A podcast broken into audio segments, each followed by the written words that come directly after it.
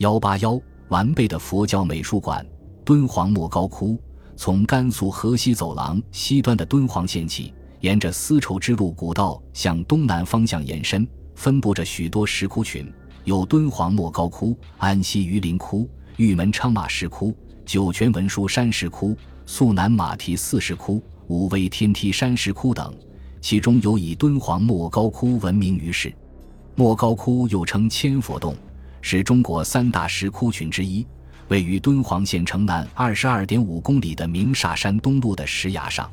洞窟形似蜂窝，大小相间，鳞次栉比，上下共三层，绵延约一千六百多米。这里岩石松脆，不宜雕刻，故造像全系泥塑彩妆。窟内施以壁画，窟外采用木结构的悬空阁道和岩廊。整个洞窟群艺术形式多样，内容绚丽多彩。敦煌文物研究所自1964年以来进行全面复查，1982年正式出版《敦煌莫高窟内容总录》一书。据此得知，它共有492个洞窟，壁画4万五千平方米，塑像两千余尊。莫高窟始创于前秦建元两年，止于元朝至正二十八年，中经北魏、西魏、北周、隋、唐、五代、宋。西夏至元代约十一个朝代的持续营建，历时千余年之久。在现存的四百九十二个洞窟中，十六国时期七窟，北魏、西魏十八窟，北周十五窟，其他为后世各朝开凿或重修。其艺术内容在大类上包容了经、律、论十四大部分。其表现形式有塑像、壁画、装饰图案等。十六国北朝时期开凿的为早期洞窟，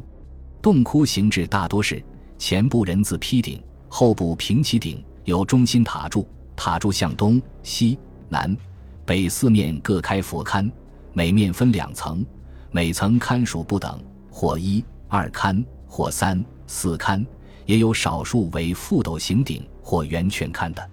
覆斗形顶又称藻井。类似我国宫殿建筑内部屋顶结构，藻井画莲花井心，是以精美的彩画图案花纹。窟内布局特点以塑像为主，统摄每一窟内容。早期洞窟内容异常丰富，洞内各龛素有大小不同、形态各异的佛、菩萨、苦修像、弟子等，他们大都宽额高鼻、细眉长目、方仪长相、薄嘴唇、嘴角微翘、面部清癯端正。表情严肃，衣着富有曹衣出水的特征。衣褶纹饰既有传统的阴刻线条，也有尖陀螺式的凸起线条，将中外艺术风格紧密结合于一起。各种服塑更是琳琅满目，如双树龛眉、树帛龛柱、忍冬龛梁、摩尼珠宝、莲花宝瓶、缠枝莲花等，难以尽数，美不胜收。现略举数例如下。第二百七十五窟为十六国晚期开凿，洞内有中心塔柱，四壁开龛，以弥勒为主像。西侧塑大型弥勒一身，交角仰掌，扶塑向光，三角背靠，坐下两侧塑二狮子。弥勒上身半裸，璎珞下垂至腹，下身着绿色长裙，衣服紧贴身体，好像刚从水里出来的样子，称为曹衣出水。南壁东侧龛内塑四为菩萨一身。西侧二阙形龛内各塑交角菩萨一身，神态安详，衣饰特点颇类弥勒。洞内符塑除弥勒像光外，还有双树龛楣。第二百四十八窟为北魏时修建，主室中心塔柱东向面圆券龛内塑敷作说法佛一身，这贴身通肩袈裟花纹细腻，神态逼真。龛外两侧塑鞋石菩萨各一身，浮雕有龙首龛梁。树帛堪柱、忍冬堪梁、莲花宝瓶、双树堪眉、莲花摩尼珠、摩尼宝珠等，壁画是莫高窟艺术的主体和精华，不仅数量惊人，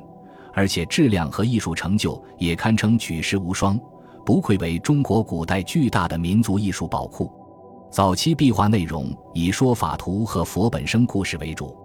说法图布局相对比较简单，一般都是一主佛坐在中间。向两侧的斜视菩萨说法，堪壁画佛光供养天人，堪眉画火焰，并点缀散花奏乐的飞天在空中飞翔。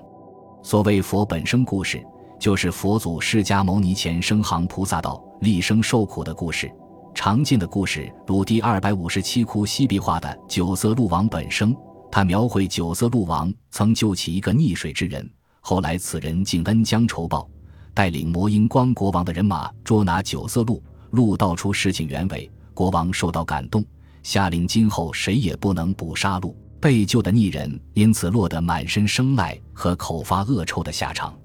全图用一场卷形画面表达连续情节。故事从左右两端开始，逐渐向中间汇拢，构思巧妙，情节生动。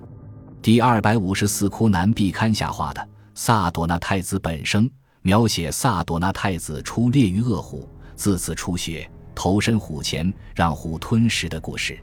该窟北壁龛东下右画狮皮王本生，描写狮皮王为了营救鸡鹰爪底下的鸽子，而把自己身上的肉割下喂鹰的故事。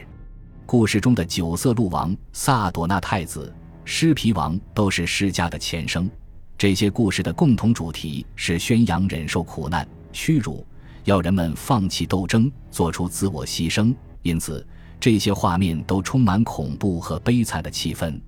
属于宗教画的还有佛传和经变故事画。佛传是指佛从投胎降生、修行成佛，直至涅槃，整个一生的连环画。如第四百二十八窟无塔变，第四百三十一窟丞相入胎夜半于城，第二百六十三窟鹿野苑初转法轮，第二百九十四窟佛传等。经变是经义的形象化，即把佛经里的故事用连环画的形式表达出来，其内容无非是宣扬佛法无边，劝人为善而已。如第二百五十四、二百六十窟中的降魔变。和第四百二十八窟中的涅盘变等。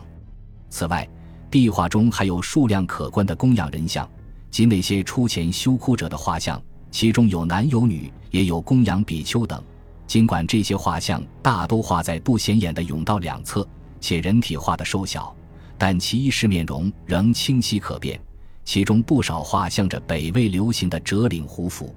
女的着窄袖裙，肩搭披帛。表现了当时北方各族人民的衣着风貌，具有一定的艺术价值和史料价值。值得注意的是，在大量的宗教故事画中，还不时穿插有现实生活的画幅。当时的画师们以自己的智慧和才能，将人民的劳动、生活情景及对封建统治者的反抗斗争，巧妙地以绘画方式表达出来，更丰富了壁画的内容，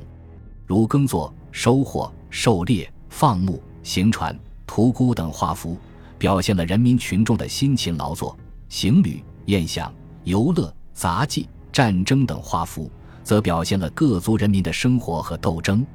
北魏第二百五十七窟九色鹿王本生故事画中，画有一幅车马图，马匹矫健逼真，车辆为当时北方流行的样式。西魏第二百八十五窟北周第二百九十六窟南壁中画的眼林故事一铺。又名五百强盗成佛图，他描写了五百强盗英勇的反抗官军，结果被打败俘虏，官府对他们予以严惩，剥去衣服，剜掉双眼，丢弃于深山中悔过，其状惨不忍睹。